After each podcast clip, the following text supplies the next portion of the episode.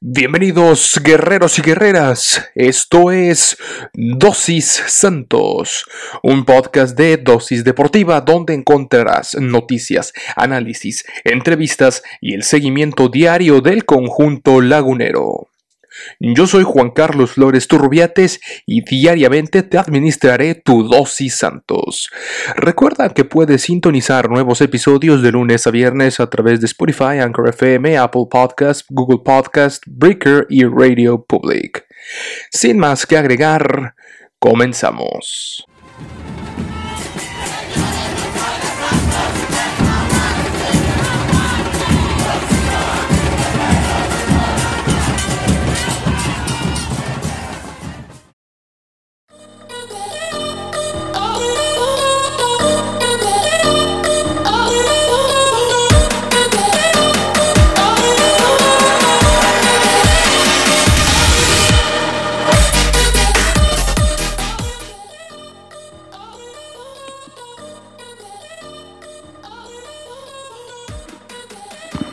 Bienvenidos, guerreros, guerreras, a este su espacio diario de información, noticias, análisis, con todo lo relacionado con el equipo que despierta pasiones, por supuesto. Estamos hablando del Coloso del Norte, el Santos Laguna. Esto es Dosis Santos. Este programa ya correspondiente al martes 2 de marzo del 2021. Y tal como lo prometimos, bueno, el día de hoy hablaremos del el duelo de la jornada eh, fecha 8 del femenil del Guardianes 2021. Nuestras guerreras que eh, empatan nuevamente otro empate, siguen sin poder ganar, tampoco aprovechando eh, los partidos en casa. Ante unas centellas que son sotaneras y que el empate les sirve bastante en lo anímico, ya hablaremos de eso por supuesto, pero como lo prometido es deuda, como lo dijimos en el programa de ayer, está de nueva cuenta con nosotros porque vaya que tenemos mucho que hablar de deporte y de información del Santos, junto con nuestro gran colaborador aquí eh, con nosotros, Jürgen González desde la Ciudad de México. Jürgen, bienvenido nuevamente este, a esta tu casa. Modo, modo guerrero activado y me siento halagado, Juan Carlos, porque estoy en un día inusual. Regularmente ahí eh, me siento yo con orgullo y emoción acompañar a las guerreras y guerreros eh, en las previas y en los post partidos, pero ahora en esta invitación especial me siento muy, muy contento, como siempre, eh, y halagado y un honor. Y bueno, ahora tuvimos este duelo eh, con nuestras guerreras en el circuito rosa de nuestra Liga MX femenil y fue un partido muy bueno que dejó a lo mejor un sabor que no hubiéramos querido, pero al final de cuentas fue un partido muy bueno de emociones y, y no se perdió, ¿no? Que para cómo iba la tendencia, como se venían dando los resultados en la liga femenil, eso era muy importante. Claro, aunque de igual manera, eh, para el plantel que tiene eh, Santos, que tiene un buen plan, un plantel competitivo, creo yo, eh, haber empatado a ceros contra Puebla y aquí a que te saquen el empate al fin y al cabo. Y, e insisto, porque oportunidades tuvieron muchas las guerreras. Eh, sí, yo me quedo con ese mal sabor de boca porque al final fueron dos juegos en casa los que termina perdiéndose por ahí, eh, sí, dejando puntos a la, deriva el conjunto dirigido por el profe Campos, pero dentro de lo rescatable, dentro de lo bueno, bueno, la, actuación que tiene eh, nuestra capitana, por un lado, y eh, por el otro, también eh, creo que, eh, bueno, el regreso ya por fin de Wendy Toledo a la, al arco eh, guerrero, ya después de esa terrible, terrible lesión que desafortunadamente la mermó ahí de la selección nacional femenil que venció a, Costa Rica, que también deberíamos de empezar por ahí, Jürgen. Mm, siento que faltó difusión por ahí ese, ese, partido que fue histórico. no jugaba por ahí el tricolor desde hace 14 años, nada más y nada menos. 14 años sin, sin ganar en, más bien sin jugar, perdón, 14 años sin jugar en el Estadio Azteca el tri femenil y ahora lo hacen y ganando, gustando y goleando a Costa Rica. Sí, eh, de hecho, ya que lo mencionas, es muy importante la difusión, ¿no? Porque se ha hablado y hemos hablado de lo importante, ¿no? De que es eh, difundir el fútbol femenil, nuestra liga profesional que hoy en día ya tenemos y que es un privilegio tener. Y, se ha hablado ¿no? de esa diferencia, que obviamente es obvia, pero y, se ha dicho, ¿no? Y lo cual estoy de acuerdo también, no va a ser de la noche a la mañana cuando se equipare en cuanto al rating con el fútbol varonil. Es un proceso, pero para iniciar ese proceso se empieza con la difusión y, la mercadotecnia y la publicidad que se le puede hacer al, fútbol femenil. Y, esta selección, Juan Carlos, es muy importante difundirla porque esta, esta es la que se van a ver los frutos inmediatos a corto y mediano plazo de nuestra liga femenil. Aquí es donde nos vamos a dar cuenta que así va a ser, ¿eh? O sea, yo te lo puedo asegurar que eh, al mediano plazo vamos a ver ya resultados distintos porque el tener una liga profesional femenil eh, le va a dar otro toque, un aliciente diferente y mayor preparación, más profesionalización para, en este caso, para las mujeres, las futbolistas, eh, y lo cual es un proyecto este de Mónica Vergara que se debe de darle difusión y faltó eso, ¿eh? faltó eso, pero hay que seguir ahí, hay que ver de cerca a, a Mónica Vergara y a las jugadoras porque yo creo que se vienen cosas muy interesantes, ¿eh? es el resultado, como digo, inmediato de lo que es esta liga femenil. Claro, Creo que eh, hablando acerca de, fútbol femenil en, la región estamos de, CONCACAF, por supuesto, no nos vamos a comparar eh, ni cerca del proyecto de Estados Unidos. Hay que copiarlo, hay que imitarlo, sí, pero no podemos. Estamos a años luz todavía de, un proyecto por el estilo. Pero si nos volteamos a ver de, o sea, de México para abajo, hablando de incluso de Brasil, de Argentina, de Chile, de Colombia, me parece que ya está eh, en un nivel eh, competitivo. Lo vimos contra Costa Rica, que es con CACAF, eh, pero tendríamos que ver contra selecciones como Argentina, como Brasil, contra Colombia femenil, para ver qué, tan, qué tantos frutos verdaderos han tenido esta, esta liga BBVA femenil, que sigue siendo una liga bastante joven, pero pues ha habido regularidad, ha habido competitividad, ha habido, cada vez hay, hay mejores resultados. resultados. Hablamos, el, bueno, tú mencionabas, Jürgen, el, el episodio pasado, el episodio de ayer, que que pues que sí que a lo mejor eh, al principio hubo una época que unos a lo mejor dos, tres torneos donde eran Chivas, las Mandonas y, y, Tuzas, después, bueno, ahí está la hegemonía del norte,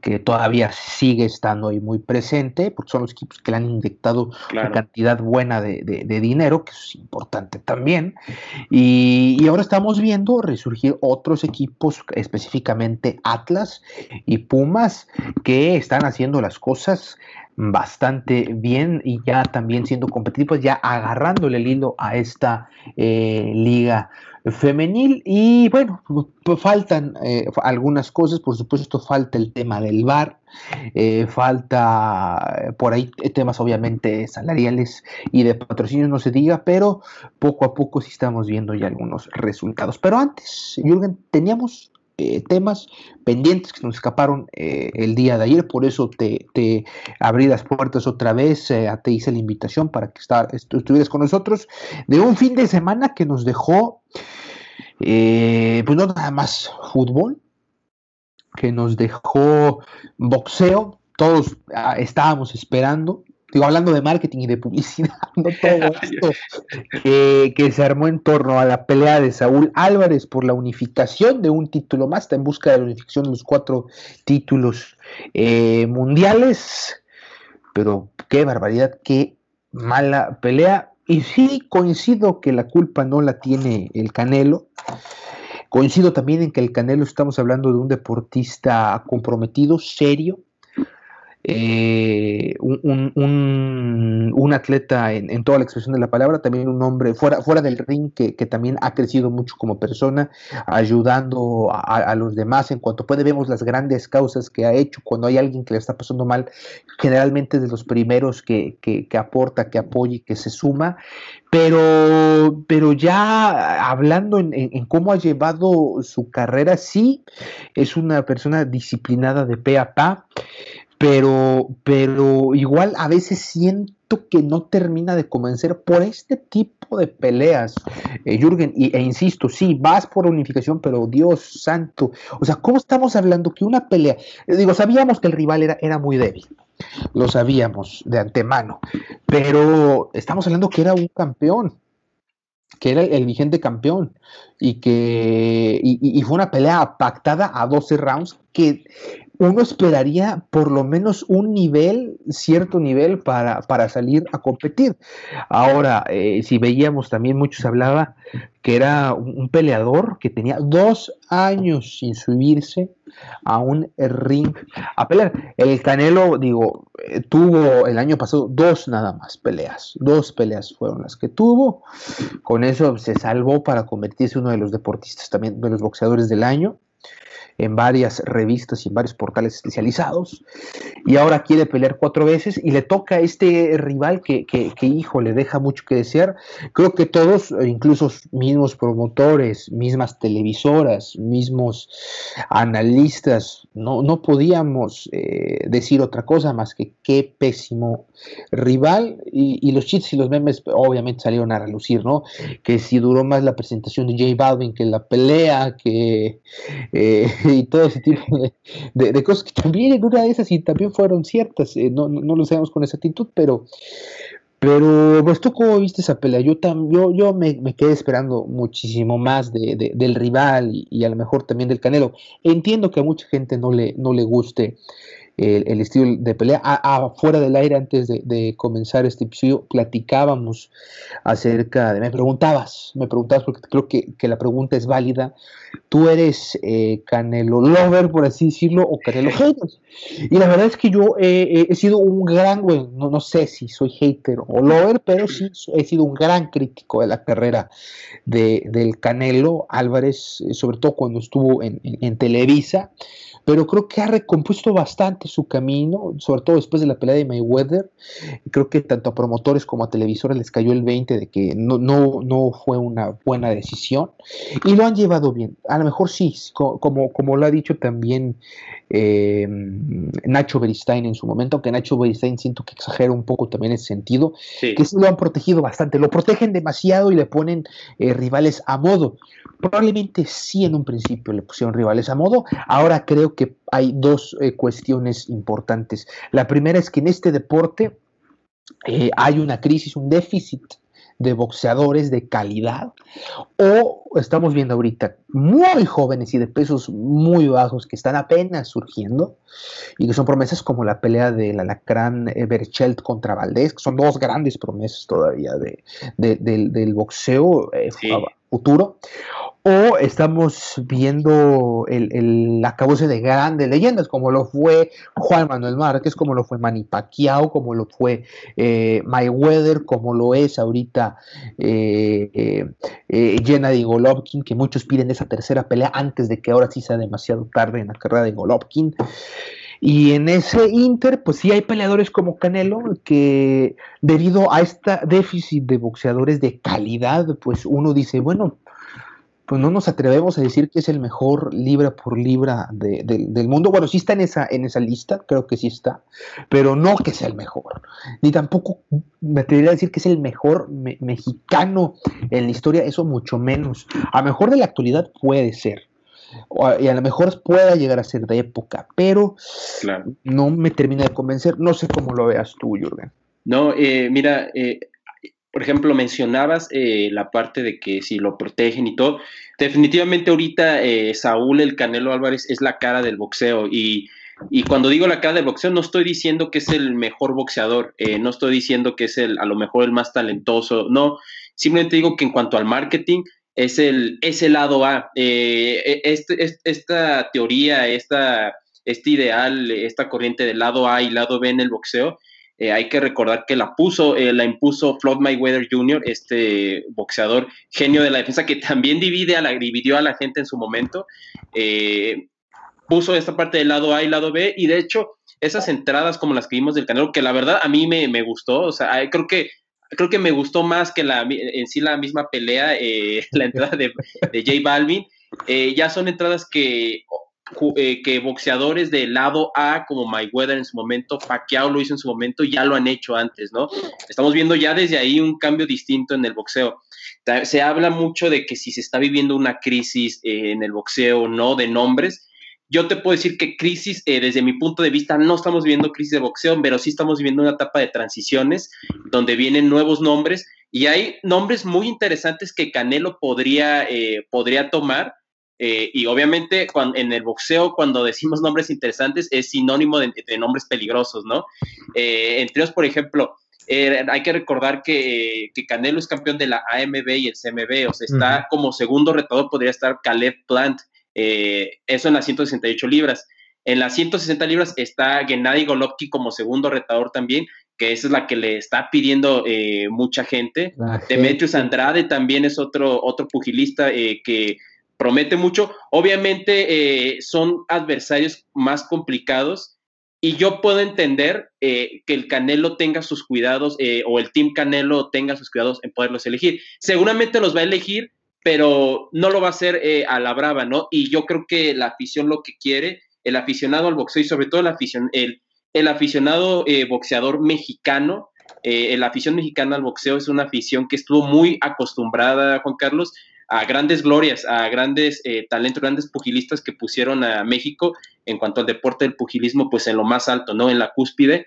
Entonces es una, la afición mexicana con respecto al boxeo, es una afición de tradición y obviamente exigente y va a querer que el Canelo, como lo hicieron en algún momento sus predecesores mexicanos, eh, agarre a rivales y que pelee contra los mejores, ¿no? Eh, obviamente, pues el Team Canelo es inteligente y sabe en qué momentos, cuándo, cómo y las formas, y eso es como que no, eso no le gusta mucho a, la gente y por eso eh, hay, divide, divide como lo hizo en su momento Mayweather, divide a las masas, el Canelo, hay gente que lo quiere, gente que no, entonces, eh, en lo personal, yo te puedo decir que a mí me gusta mucho su estilo, no es un estilo fajador eh, como muchas veces los mexicanos estamos acostumbrados, ¿no? Que va ahí al intercambio de golpes, ¿no? Eso a mí se me hace un estilo muy, muy inteligente, contragolpeador y a mí me gusta, ¿no? Eh, en especial su, estilo.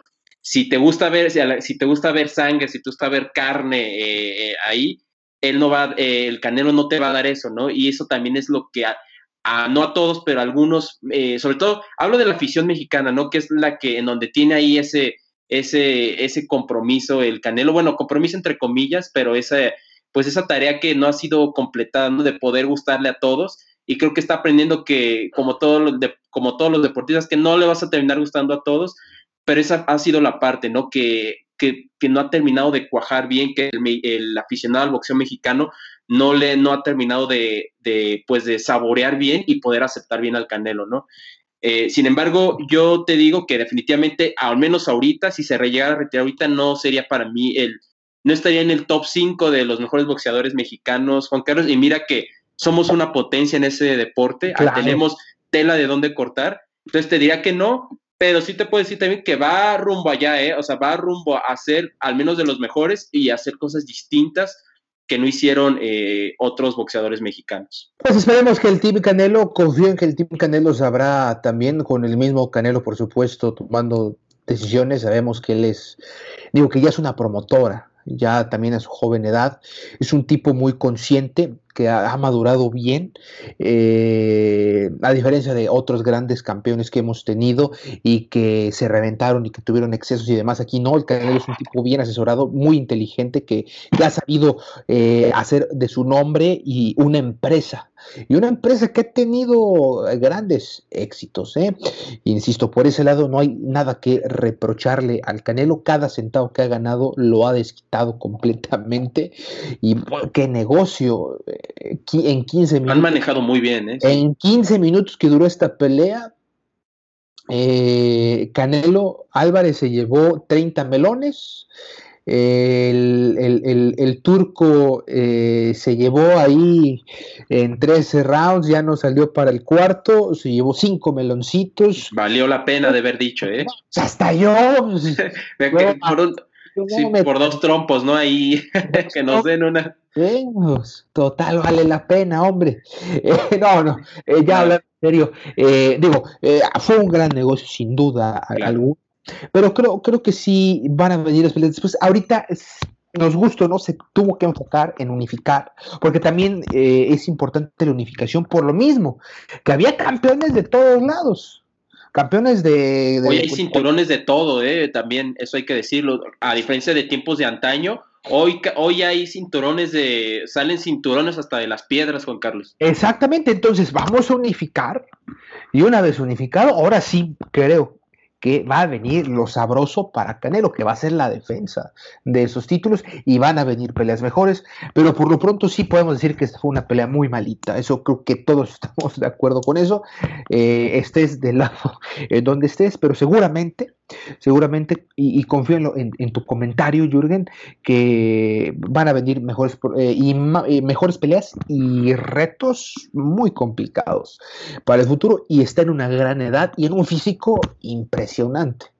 concuerdo completamente. Eh, al final yo creo que Saúl al final está haciendo su camino, lo están manejando bien y, bueno, ah, para concluir, pues es el mexicano, ah, uno, de los récords que ha roto precisamente con respecto a esta parte de, los deportistas mexicanos, es que es el mejor pagado de la historia, Juan Carlos, el, el mexicano, el atleta mexicano mejor pagado de la historia. ¿eh?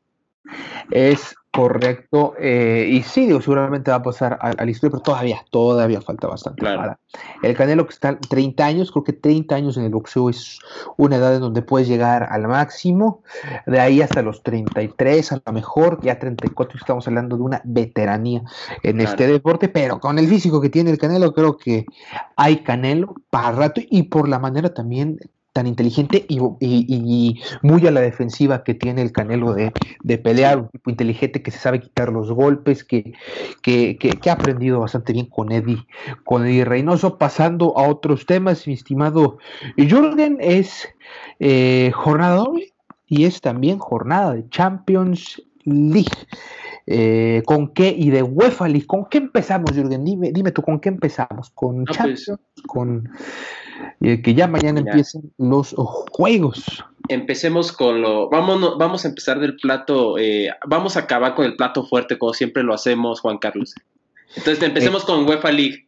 Con Champions League, empecemos con, con Champions y luego Europa. Europa, perfecto. perfecto. Y cerramos con la liga y con el partido del Santos Femenil para hablar un poquito acerca de este encuentro. Eh, partidos para el día de hoy, martes.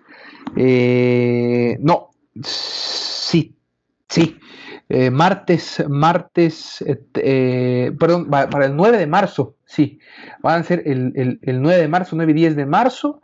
Estimado Jürgen, ya hablamos que al menos en esta primera, en esta primera tanda de Champions League pues eh, no, hay mucho que decir en algunos, eh, o, salvo algunos partidos, como lo es, creo yo, el de la Juventus contra el Porto, que eh, lo habíamos mencionado ahí en el, en el, en, el, en, el, bonus, creo yo, en el estudio bonus que tenemos ahí en Y Sports, lo habíamos mencionado que tú habías dicho que iba a ganar la Juve, que sí bien por la Juve, y yo coincido contigo. Sí, no, yo completamente eh, concuerdo. Eh, fue ahí un mal partido de la Juve. Eh, muy diferente, ya hablaremos ahorita de ese partido a lo que pasó con el Barcelona, ¿no? Que ahí sí va a ser mi, o sea, mi veredicto va a ser distinto. Acá sí te, sí puedo decir que el equipo de, de Turín va a pasar a la siguiente ronda, Juan Carlos, y va a remontar, obviamente. Yo, yo creo que también, aunque digo, insisto, en el fútbol nada está, nada está escrito. Vamos a ver, porque aguas, porque el Tecatitos casi se avienta un golazo de antaño en aquel partido. ¿eh? ¿eh? de los partidos de esta primera tanda que van a estar difíciles, creo yo, va a ser, todavía hay posibilidades, creo que es para el Sevilla. El Sevilla, la diferencia no es mucha, el global es de 3 a 2 para, a favor del equipo eh, bávaro. Y creo que los españoles tienen oportunidad ¿eh? en este partido de también eh, poder remontar. Al final de cuentas estamos hablando de, un equipo que está aquí por lo que ha hecho en Europa League al final de, al final de cuentas y que no lo ha hecho mal hasta este momento en Champions League y puede ser un rival peligroso para el equipo del Borussia Dortmund, no sé cómo lo veas. No, completo, concuerdo completamente. ¿eh? Y este va a ser un juegazo, un partidazo. Eh, Sevilla, el Sevilla va a tener que ir allá a Alemania a tener que dar la vuelta, pero lo puede hacer, es un equipo que juega bien y yo pienso que también eh, va a dar la vuelta el Sevilla, eh, que no la va a tener fácil. Si, si, termina pasando el Dortmund, tampoco me sería sorpresa, pero mi pronóstico es que el Sevilla va a terminar dando la vuelta. Por supuesto que sí. Y los últimos dos que quedan de esta primera tanda de los partidos de vuelta es, el, el PSG contra Barcelona, que no hay nada que decir, salvo las cuestiones extracancha del el Barcelona con el Barça Gate, mi estimado Jürgen. Sí, no, y este partido precisamente por todo lo que se está viviendo eh, alrededor del equipo, yo aquí el Barcelona va a decirle chao a la Champions y muy posiblemente sea la última Champions con la camiseta laugrana Juan Carlos de Leonel Messi. ¿eh? Eh, yo pienso que va a ser ya va a ser un partido especial este y este va a ser como una despedida, ¿eh? Despedida tanto para el Barcelona como para Messi. Sí, no, sin duda creo que este partido no nos lo podemos eh, perder por, por todo ese morbo que, que, hay en cuanto a lo de Lionel Messi, verlo una vez más eh, en su último partido de Champions con la casaca eh, blaugrana. Y bueno, la detención de Josep Bartomeu, de Garú, de Gómez Ponti y, y, Masferrer. en este caso, Dios mío, no, el Barcelona le espera tiempos difíciles, que en una de esas y a lo mejor va a tardar años, años en recuperarse. Pero eso es otro tema para otra ocasión. Y por último, el, Liverpool contra el RB Leipzig, creo que también otro partido en donde no, no hay mucho que decir. Me parece que el Liverpool de Jürgen Klopp se puede imponer con relativa facilidad ante un Leipzig que sí nos ha dejado en este Champions mucho que desear. Sí, no, eh, concuerdo completamente. Ahora también eh, hay que decir, ¿no? Que Leipzig ha sido un equipo que, pues, que ha perdido jugadores, ¿no? Eh, de esas actuaciones que ha tenido en, las últimas ediciones, ha sido un equipo muy competitivo en esta competición. Lo que ha hecho y lo que sucede siempre le pasó, por, por ejemplo, al equipo del Porto de Mourinho, ya en aquellos lejanos 2000 eh, donde quedó, quedó campeón de Champions y qué pasó después, ¿no? vinieron equipos, vino un Barcelona y le dijo, dame a Deco, eh, vinieron varios, eh, varios equipos a, desmantelarle, a desmantelar el equipo y esto pasó con el Leipzig, ¿no? Entonces, obviamente se, está resintiendo el, el equipo bávaro de todo eso y yo creo que aquí, desafortunadamente para los alemanes, va a terminar pasando el equipo de Liverpool.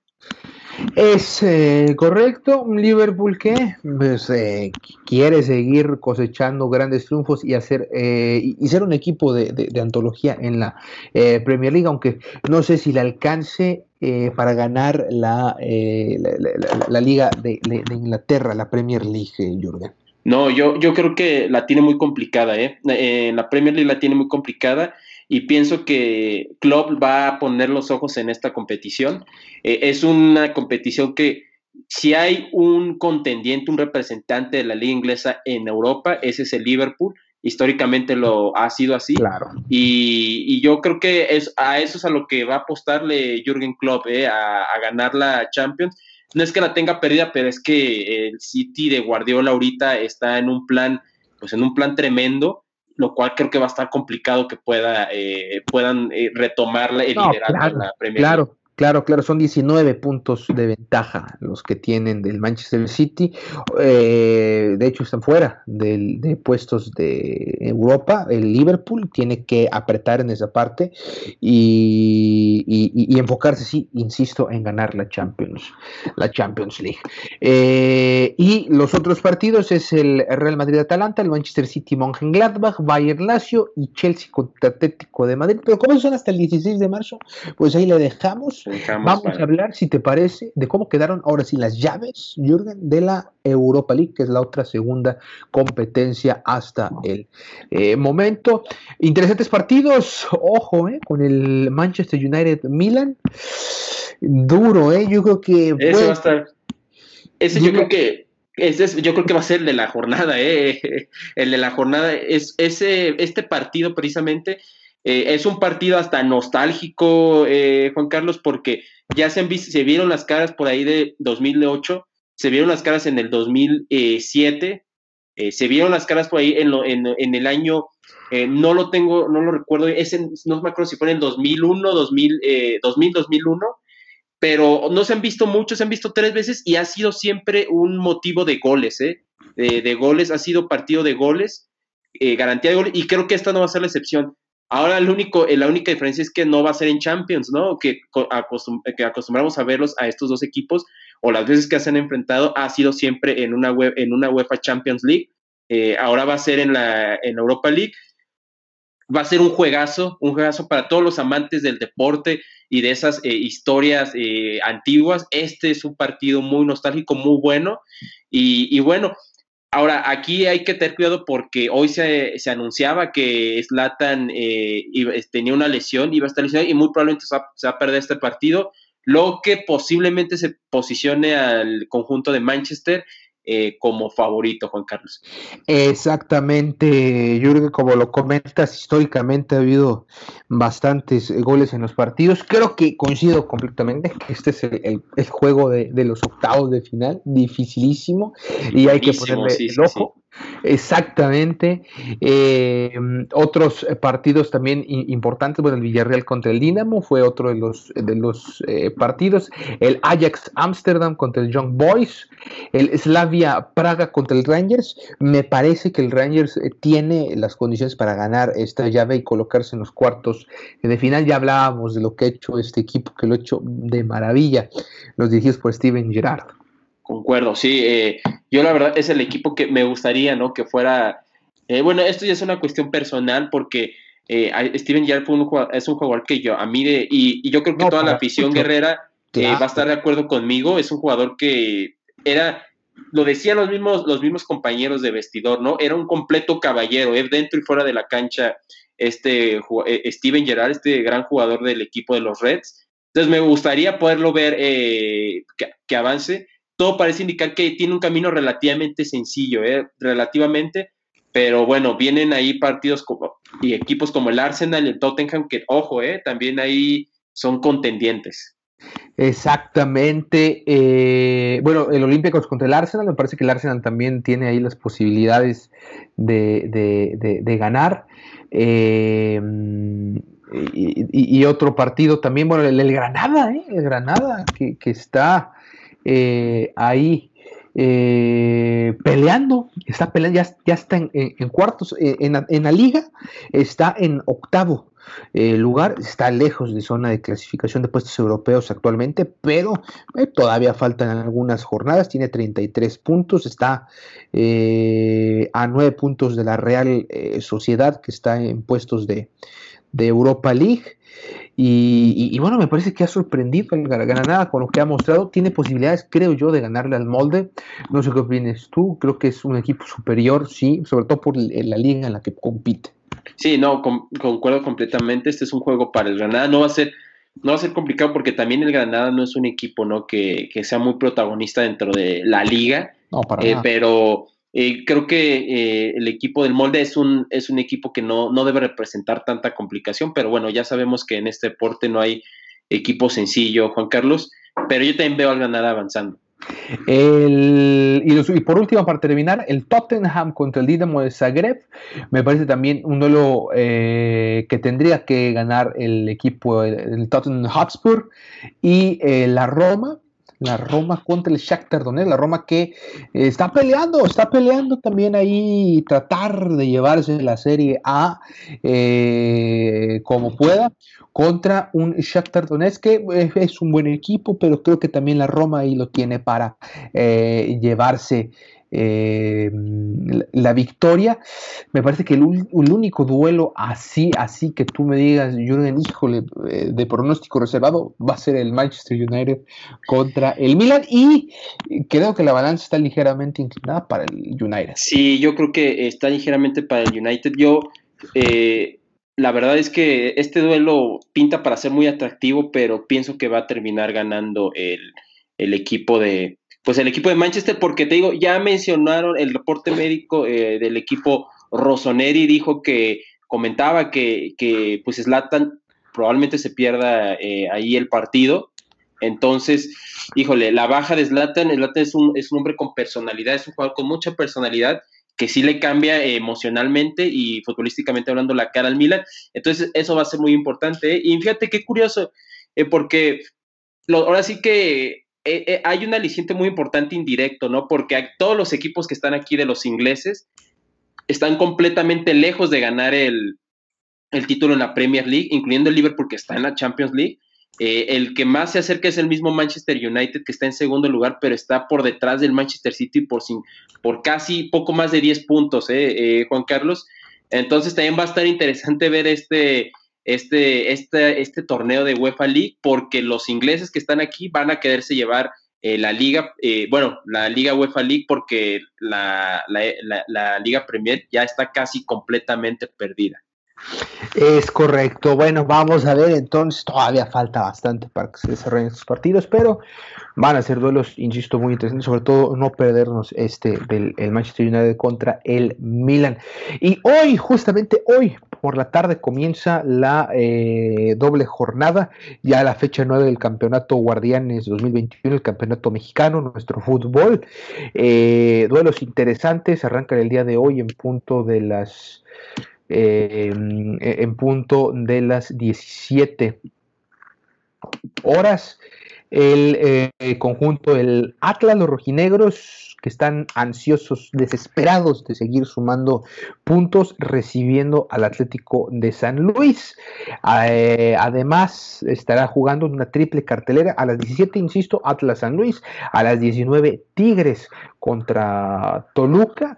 Me parece un duelo de alto riesgo, el de Tigres contra Toluca. Y eh, el, el último partido de la triple cartelera, León contra Puebla. Jürgen, eh, para ti, eh, ¿qué te parecen estos tres duelos del día de hoy, martes? Ya daremos los de mañana y los del jueves.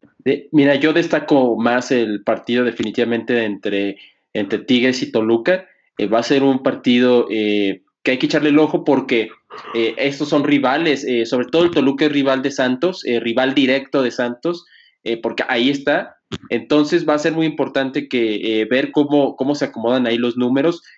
Pienso que muy probablemente, pienso que va a haber un empate en este partido y con posibilidad a que gane eh, el equipo de Toluca porque lo veo jugando muy bien, eh, el equipo de Cristante está jugando muy bien, entonces para mí este es el duelo más destacado de la, de, al menos de esta tripleta de partidos. Es correcto.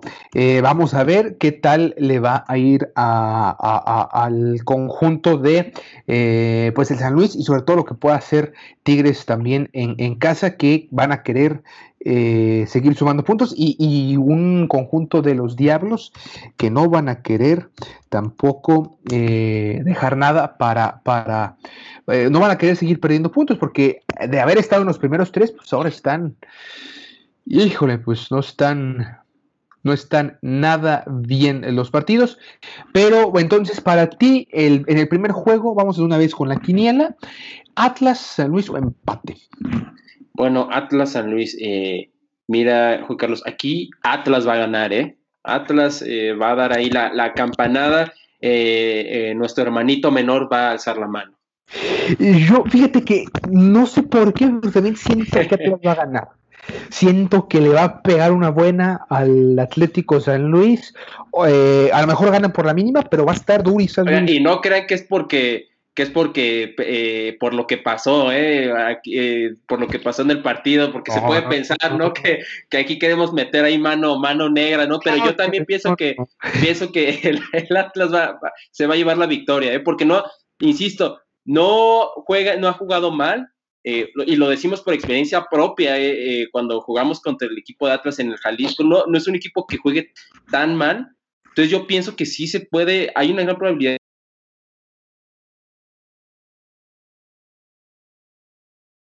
ahí se nos fue un poquito la señal con Jürgen, pero coincido, coincido, Jürgen, en, en, lo que comentabas, ahí se nos fue un poquito, creo que ya regresaste. Eh, pero coincido, eh, creo que ibas a terminar de, decir que, ha jugado bien el Atlas. Exactamente, sí, eh, yo te quería añadir, lo acabamos de ver con Toluca, le, hizo juego allá en su casa. Le fue a sacar el empate y nadie, nadie esperaba eso, o sea, fue a sacar el empate allá a, la bombonera y, nadie esperaba eso. Entonces, es un equipo que poco a poco también está subiendo, o al menos no está teniendo resultados adversos, por eso pienso que que se va a sobreponer ante el equipo del Atlético. Efectivamente. Y para el Tigres contra el Toluca. Eh, aquí me huele a empate, pero mira, veo yo con posibilidades de que el equipo de Cristante gane, ¿eh? se pueda imponer. Pero veo un empate, está muy parejo, muy, muy parejo. En cuanto a planteles, pero por el, por cómo ha venido jugando eh, el equipo de Toluca, está muy parejo este partido y pienso que va a, haber un empate porque a Tolu, al equipo de Toluca no le va tan mal en sus visitas al volcán, ¿eh? también hay que ver ahí la estadística. Entonces, puede ser un, puede ser un empate eh, que desde mi punto de vista siento que es lo que va a, suceder. Es eh, correcto. Yo no, yo sí me voy a arriesgar. Creo que tuvo bastantes errores a la hora de, cometer los cambios el Tuca Ferretti en el partido contra el San Luis y eso le costaron haber empatado de visita, pero pues el San Luis sigue siendo un equipo creo yo que no que sigue siendo bastante irregular a comparación con este Toluca de Cristante y me parece que, que el Toluca por cómo está jugando y por cómo va, eh, creo que, puede ganar, puede llevar los puntos en la... Arriesgada, ¿eh? Sí, yo me voy a arriesgar me voy a ir con el, eh, Toluca.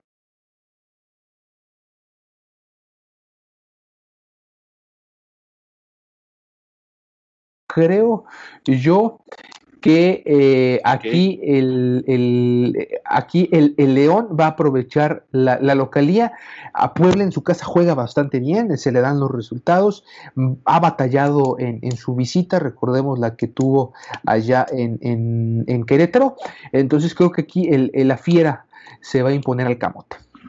Fíjate, eh, yo aquí este, confirmo la campeonitis de, los Panzas Verdes, Juan Carlos, y también porque ha venido jugando bien el equipo de Puebla. ¿eh? Puebla no es un equipo que juega mal, está eh, por ahí la posición número 6, muy cerca de, lo, de las calificaciones directas, de los puestos directos a liguilla. Entonces, eh, aquí yo creo que los camoteros se van a, se van a imponer.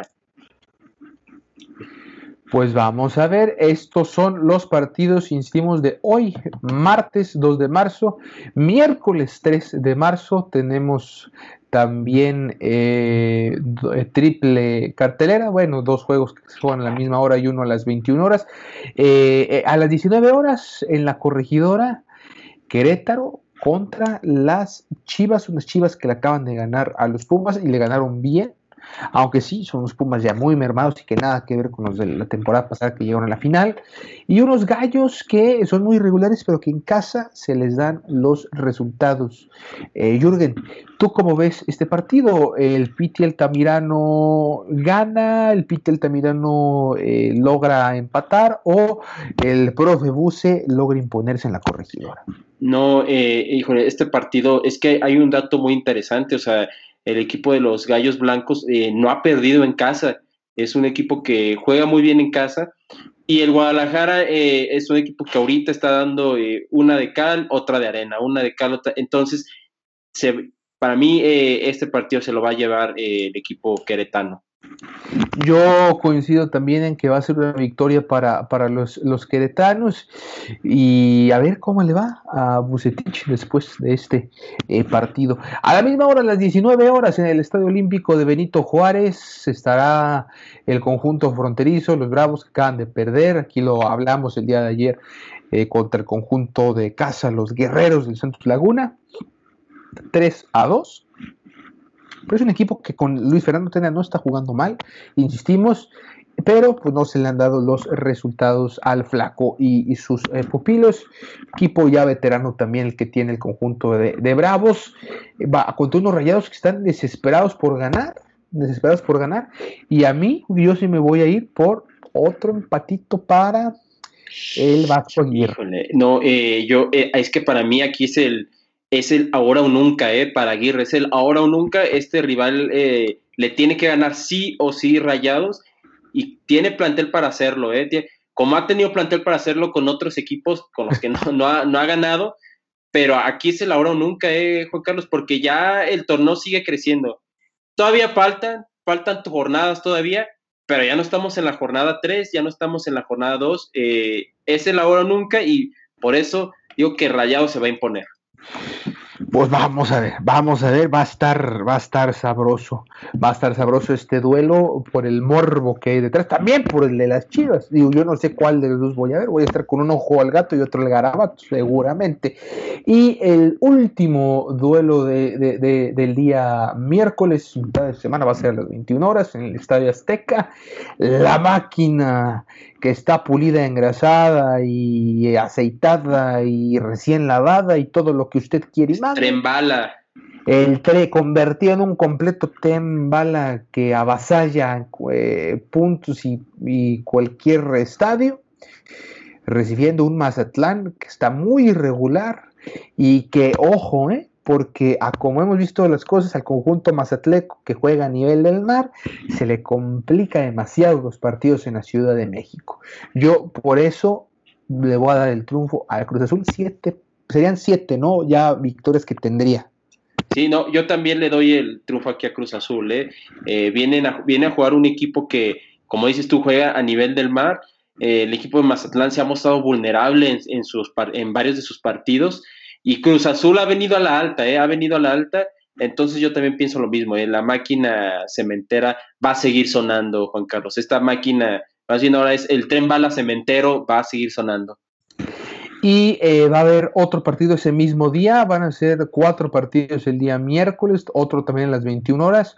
Cholo Squinkles contra el América, que son duelos muy buenos. Este es un juegazo, sí entre estos dos planteles. No me atrevería a decir que es un clásico, pero pues se dan con todo cuando juegan, ¿eh? entre, entre ellos. Ese va a ser en la perrera.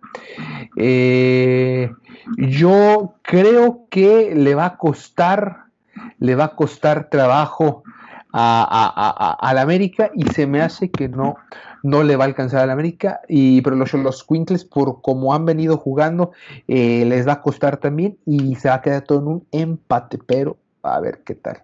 Yo también, eh, para mí eh, es de los juegos de la jornada este, ¿eh? yo, también no, yo también concuerdo, no es, un, no es un clásico, pero es un duelo muy interesante, al menos en este Guardianes 2021, por cómo han jugado los dos, más Tijuana, pero yo también pienso que el Indio Solari se va va a regresar a la Ciudad de México con, un punto en la bolsa, Juan Carlos. Exactamente, y va a seguir sin convencer, porque ha ganado, no ha convencido. Y ahora sí, los duelos del jueves a las 17 horas en el Victoria en Aguascalientes, que ya dijeron, ¿eh? Jürgen se va a jugar con público. Con público, sí, eh, ahí hay que... Yo no sé, fíjate, yo no sé, yo me pregunto, ¿no? Si hay alguna especie de estadística, debería de haber una estadística para ver si llega a haber contagiados o no, porque si te dice que hay contagiados, pues eso te dice como gobierno, eh, como equipo, como lo quieras ver, eh, de que bueno, ya vimos que no. Y si no hay contagiados, es como tu carta de presentación, miren, aquí está, eh, yo lo hice bien y no hay contagiados, ¿no? Así que bueno, eso ya a lo mejor es otro tema. yo me cuestiono ahorita, al menos aquí en nuestro país, Juan Carlos, me cuestiono esa decisión de, ya empezar a, a, llenar los estadios, que sí lo extrañamos definitivamente. Pero bueno, este es duelo de, pues duelo, ahora sí que de equipos que no, que no la alzan de plano, duelo de sotaneros. Entonces yo creo que aquí eh, va a haber un, un empate, un hermoso empate entre Necaxa y Pachuca. Bueno, Jürgen, pero de, hay de sotaneros a sotaneros y lo que ha demostrado Pachuca es que es un equipo que todo el mundo puede hacer lo que quiera con ellos. Y yo por eso le voy a dar el, triunfo a Necaxa en, su casa. Creo que pueden aprovechar ahí para tratar de eh, buscar ahí todavía una posibilidad de eh, un, puesto de repechaje entre el, entre el 10 y el, el 12. Y por último, el, nuestro duelo, que ya hablaremos a fondo y a detalle el, miércoles, eh, Jürgen, bueno, en el episodio del día jueves estaremos hablando, por supuesto, contigo. Otra vez, agradecidos estamos de que estés con nosotros acompañándonos. Eh, Pumas contra Santos, ya lo hablábamos ayer. Decíamos que mm, deben de ser tres puntos para la comarca. Mm, sin más. Eh, el factor que ahí de la, de la altura puede ser para, para, para un poco al Santos, pero eh, creo que el factor más fuerte era, sin duda alguna, el, el, factor del sol que pega todo lo que da a las 12 del mediodía en la Ciudad de México. Aquí no lo vamos a tener, va a ser en la noche en el Estadio Universitario, en el Olímpico Universitario y no debe de haber inconvenientes, sobre todo por la juventud y la rapidez en el equipo. Entonces, yo me voy con Santos. Sí, no, yo también, ya, ya, como dices, no, ya hablaremos eh, de este partido más a detalle, pero yo, yo también me voy por Santos, ¿eh? es una, se dan las condiciones, las condiciones inclusive climatológicas, eh, es agradable jugar en, la Ciudad de México a esa hora. Entonces, y para los jóvenes que tenemos eh, también eh, es importante, es un factor a favor. Entonces, yo también pienso que, que debemos de partir a Torreón ya con los tres puntos. Pues ahí está entonces nuestra quiniela, mi estimado Jürgen. Eh, en la próxima vez que vengamos, hacemos el recuento de a ver cómo vamos. A ver cómo vamos con la quiniela. Y por último, ya para antes de despedirnos, por supuesto, nos queda todavía charlar largo y tendido de lo que ha sido este partido entre el Santos Laguna Femenil contra el conjunto de las centellas. Como me gusta también que se platicaba esto por, por, mensajes que estábamos texteando a la hora del partido.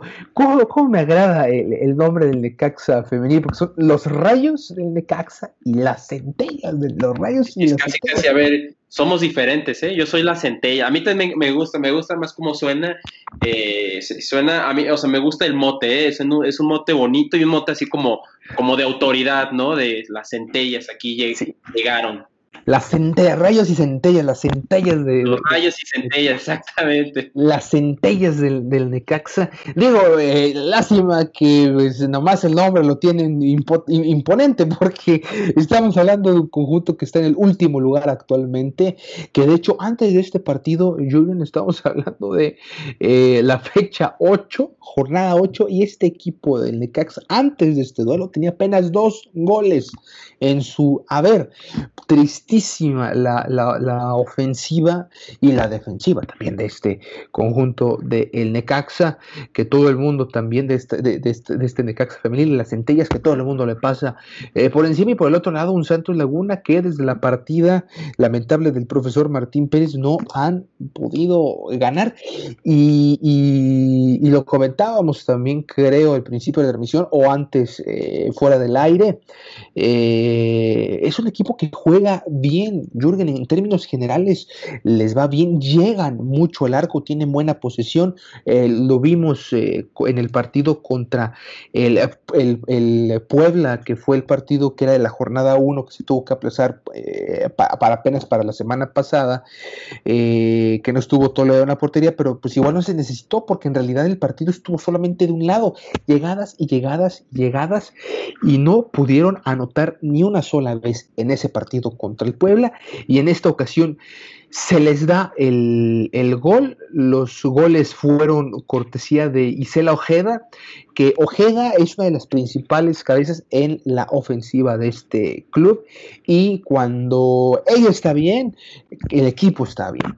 Pero cuando anda mal, el equipo anda flojo. Y el otro gol fue de Esmeralda eh, Barrón. Y por parte de las centellas fue de Fanny Grano, al 35, y al 69, Stephanie White. El primer gol cae al minuto 22, eh, Isela Ojeda, insisto, eh, ahí eh, no, temprano en el partido, pero sí a través de una jugada que sale por desde la media cancha, ahí un 2 a, 1 y desde la media luna le pega sabroso Ojeda, nada que hacer para la cancerbera del conjunto de las centellas, eh, Montserrat González, que poco pudo hacer, muy bien definido por parte de Isela Ojeda. Posteriormente vendría al 35 Fanny Grano, Fanny Grano mete el, el uno por uno, empate el partido, eh, un servicio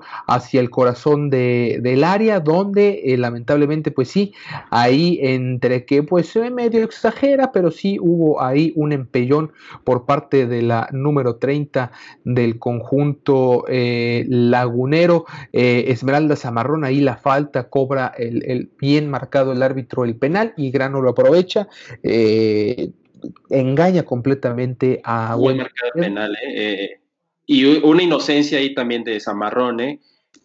Es de las cosas que seguramente Campos ahí eh, debió ver y le ha de estar, eh, le debió haber comentado a las chavas, porque sí, ese gol no, no se debía haber dado. Y bueno, el segundo ya, ya lo comentarás, Juan Carlos, pero bueno, ya hablaremos del segundo, que el segundo eh, fue una genialidad ahí. Claro que sí, al 44 viene Guadalupe Zamarrón eh, con un gran pase que recibe dentro del área, eh, con el pressing de la, de la, de la, de, la defensa y la salida bien de, la portera, logra esquivar a la, a la, mm, eh, a, la defensora, a la zaguera del conjunto del Necaxa y romper el arco. 10 de 10 aquí el golpe de, eh, el gol, perdón, de Esmeralda Zamarro en el 44 y tenían para seguir anotando, ¿no? Las llegadas seguían, llegadas seguían, las llegadas tanto con Ojeda como por Zamarrón y demás, eh, pero fue al 69 que no, una genialidad eh, de Stephanie Vaz por el lado izquierdo, ahí se quita a una, se quita a dos, ve la posibilidad del hueco, ve eh, Wendy Toledo. Y qué es lo que hace aprovecha para meter la pierna derecha elevadita pero con potencia. Toledo por más que intenta ahí con la mano atajar, eh, da dos pasos atrás, pero no puede y termina al final también ella eh, empujándola o, viendo también como la, la, eh, cae este chulada de gol, fue un, este, gol definitivamente, este último gol de, de Steffi Vaz, la verdad, no, no, no, había nada que hacer para Wendy Toledo. yo, te, comentaba, ¿no? Que primero que nos hacen en el penal, ahí este pues un, error inocente de, de Zamarrón eh, en, esa parte del área. Ese no se debió, no se debió haber dado, ¿no? No nos debieron marcar el primero, pero este segundo, la verdad sí fue una genialidad increíble, ¿eh? Cómo se deshace de las defensas y después no sé si, si quería tirar, ya, ya al final, pues ya sería de preguntarles, ¿no? Si quería tirar un centro o, de verdad si quería tirar al arco, pero le salió, o independientemente de eso, le salió y fue un golazo, eh, como diría este este gran eh, comentarista mexicano de Alfombra Roja y Caravana, como diría Pietra Santa. y, gran Pietra, sí, sí, Y, bueno, no, ahí lo valió. Y ahora, este, este es un equipo que ya se le sabe ganar, Juan Carlos. La temporada pasada se le ganó 4-2. Eh, errores de concentración, obviamente, jugadoras más, jugadoras menos también. Eh, pero digo, es un partido que se tenía que ganar, sobre todo porque estás con la del último, con el equipo del último lugar. Exacta, exactamente, Jürgen. Y estábamos hablando que, eh, bueno, con el profesor Martín Pérez estábamos, el equipo estaba a, nada, a nada ya de, poder clasificar. De hecho, la temporada pasada se quedó a un puntito, a un puntito nada más del octavo lugar. Pero digo, hubo esta terrible, terrible eh, pérdida del profe Martín y llega Jorge Campos, pero llega eh, dándole continuidad al trabajo que tenía eh, el profe Martín Pérez, y, pero no se le han dado los resultados, le cuesta mucho trabajo ganar un partido, no llegar, insisto, tiene llegada, pero son inocentadas y son errores en la defensiva los que muchas veces terminan por, por decidir los juegos en contra de, las guerreras. Solamente han, ganado un solo partido y han empatado tres eh, más. Eh, ya ahorita a estas alturas me atrevo a decir, Jürgen, y no sé si estarás de acuerdo conmigo, que ya no hay nada que hacer para el Santos Laguna femenil más que terminar de la manera más digna este campeonato. No, eh, concuerdo, sin embargo, la mentalidad que deben tener las chavas es, bueno, a lo mejor seguramente no están anímicamente no están del todo bien, eh, pero se tiene que seguir trabajando, ellas lo saben seguramente, tienen que seguir, eh, por la, seguir buscando la senda de la victoria, todavía quedan partidos y aunque todo esté perdido, ¿no? Eh, al final te sabe mejor el torneo si lo cerraste bien o te sabe menos peor el torneo si lo cerraste bien a que lo, lo, cierres pues de una manera eh, popérrima, ¿no? Una manera negativa. Y, bueno, el mismo profe eh, Jorge Campos mencionaba, ¿no? Que, que él dice, eh, cito textualmente, estuviera molesto si no se generara, si no se generara nada, pero las generamos y no, y simplemente no, no las marcamos, ¿no? Aquí él, él menciona eso y al menos en la, rueda de prensa, pues hacer que no está, si bien no está todo con calma, se siente bien por el funcionamiento, en el cual estoy de acuerdo, ¿no? Porque sí se generan eh, llegadas, nada más que hace falta esa última decisión y esa última decisión es la que nos ha hecho que, pues, que se vea casi ya imposible la calificación, Juan Carlos. Sí, coincido. Bueno, porque eh, aquí, a diferencia de, la Liga BBVA MX varonil, perdón, bueno, aquí no, no están pasando 12, están pasando 8. Sigue siendo a lo que estábamos acostumbrados. Entonces sí es un nivel de exigencia mayor el que se pide. Digo, si pasaran 12, bueno, todavía tenemos oportunidad de apretar el paso y de alcanzar puestos de repesca, pero aquí no existe eso, afortunadamente. Eh, entonces sí estamos hablando que ya es una, una temporada eh, perdida. Vamos a ver quiénes son las que están en puestos de clasificación hasta el momento. Son las rojinegras eh, del Atlas con 20 puntos líderes generales. negro, ¿eh? Vaya, sí, porque sobre todo estamos hablando que la temporada pasada sí alcanzaron a clasificar, pero en el octavo lugar, Jürgen. En el octavo lugar, y de una temporada al otro, digo, obviamente es un trabajo de, a mediano eh, plazo que ha tenido eh, este conjunto, pero en realidad, bueno, sí vemos los, frutos ya de ese trabajo en esta temporada siendo súper líderes. Pero ahí de cerquita, ¿eh? Ahí de cerquita está eh, las Tigres, que no aprietan, no aprietan, no aprietan y eh, quieren, son rivales a vencer peligrosísimas, que ganaron su partido correspondiente. Y entre el cuarto y el primero hay solo un punto de diferencia, ¿eh?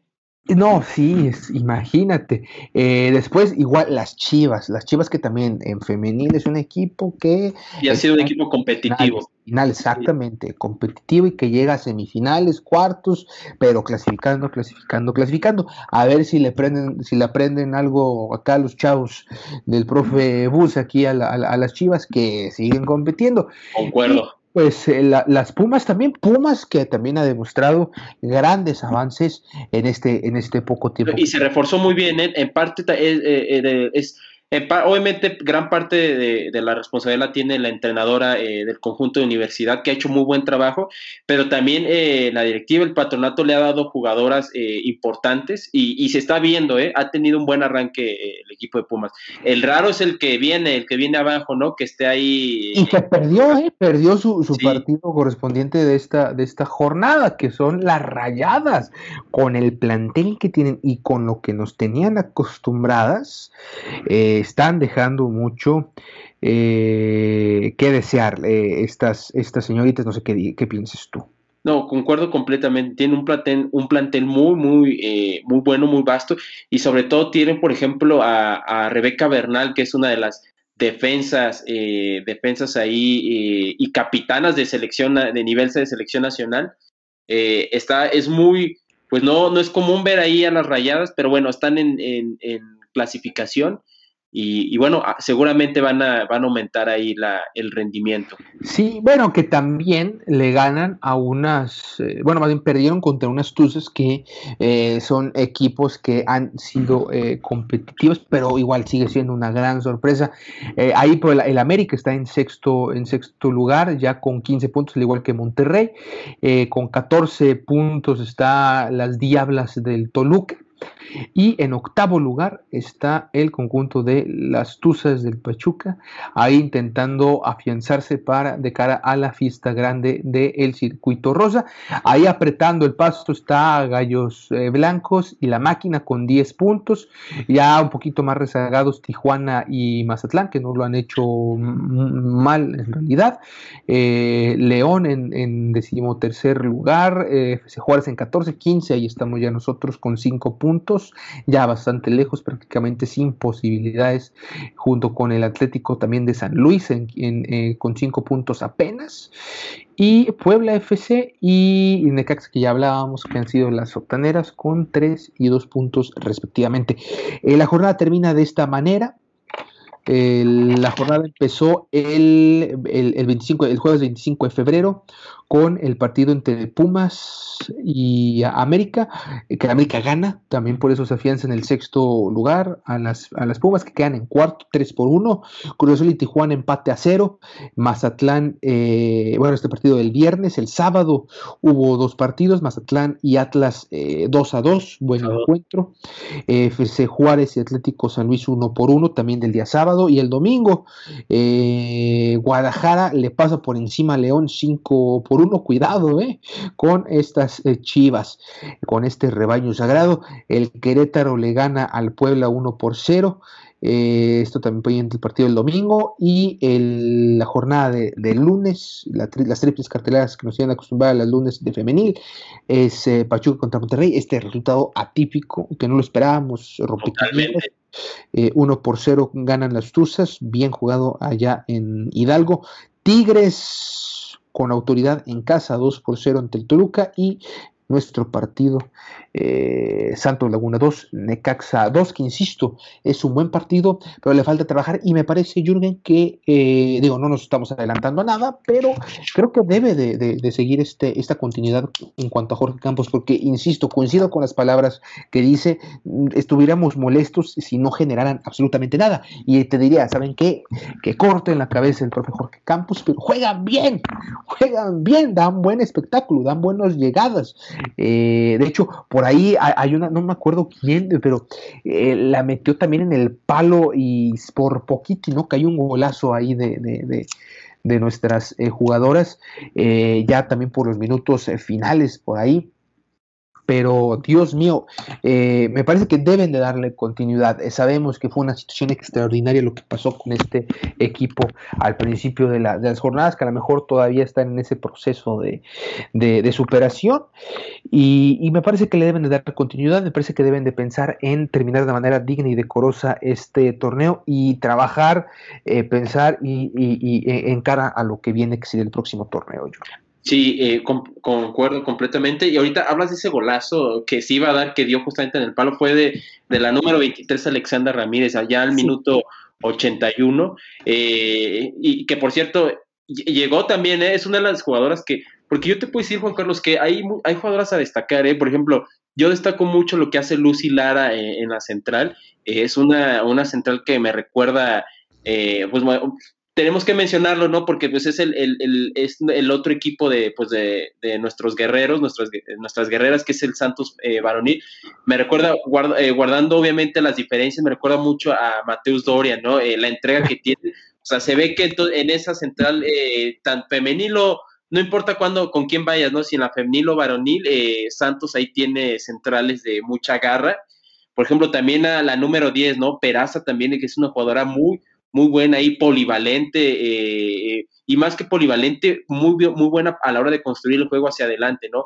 Y qué decir de Ojeda y Zamarrón, son jugadoras que yo destaco eh, mucho en este partido y, lo han hecho muy bien, ¿no?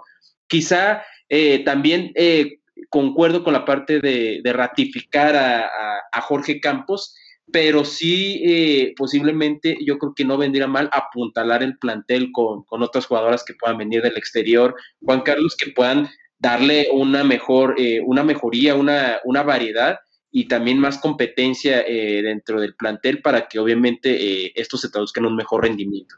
Coincido completamente con tu, con tu, con tu lectura del plantel. Creo que este equipo, eh, si sigue, eh, se ve que está bien trabajado, pero sí le falta por ahí, eh, y creo que en todas las zonas, bueno, salvo en la portería que tenemos a la gran Wendy Toledo, pero creo que le vendría bien algún refuerzo en cada una de las zonas para una de las zonas, claro. aumentar la competencia, aumentar el nivel y que se vea reflejado en la cancha, pero en términos generales estamos hablando que, que dan buenos partidos, porque te digo también, eh, hay que ser críticos en la justa dimensión. Hay equipos como el de Caxa y el Puebla que de verdad a veces, híjole, dan, dan hasta lástima eh, el nivel que, tienen las, las jugadoras. Eh, pero bueno, así, así, así es esto. los mismos equipos muchas veces apenas si pueden solventar, o eso es lo que ellos dicen, el primer equipo. entonces, esto muchas muchas veces sí se terminan siendo más gastos que dádivas y al final es, un negocio. Pero creo que para Santos eh, no es esta la situación, sí le han tratado de, invertir en la misma proporción que le han invertido el equipo de la primera división, que sabemos que es un equipo que ahorita la base es la cantera, y me parece que aquí también la base va a ser la cantera, pero por ahí pueden venir algunos eh, refuerzos de otros clubes que pudieran hacerle muy bien a este equipo y hablar de un plantel mucho más competitivo de cara al siguiente torneo, Jürgen. Sí, eh, eh, concuerdo completamente. Eh, es, yo creo que también por, por cada línea poder traer alguna jugadora que pueda llegar a apuntalar y, y, pues alzar el nivel, porque, insisto, las jugadoras tienen ahí entrega, hacen lo que ahí le meten, le meten ahí la garra, le meten todo. Entonces yo como yo veo a las chavas y me siento, o sea, me siento bien, o sea, orgulloso, no porque veo al equipo que, que se mueve en la cancha, sino aquí yo te lo diría, eh, te lo diría que, ¿sabes qué? Las chavas no están dando aquí el, el, ancho y digo, tampoco es para, pues para, obviamente hay más chavas que quieren ese mismo lugar, ¿no? Y más en una liga femenil que apenas empiece, entonces es para que se, entre, se dé todo. Y sí, muchos, muchos equipos a regañadientes eh, han aceptado tener inclusive un equipo femenil, no es nuestro caso, afortunadamente, pero sí eh, se le tiene que poner un poquito, creo que se le debe invertir un poco más y seguir trabajando como, como lo ha estado haciendo eh, Campos. ¿eh? Que si siguen, si se le da continuidad como va, eh, creo que nos no pueden venir buenas cosas en el futuro, Juan Carlos. Eh, coincido completamente y creo que, digo, eh, Santos, yo siempre lo he dicho, el Santos, antes de la, de la Liga Femenil, por supuesto, Santos ha sido y es, bueno, yo, yo y muchos lo conocemos, aficionados del club, el Coloso del Norte.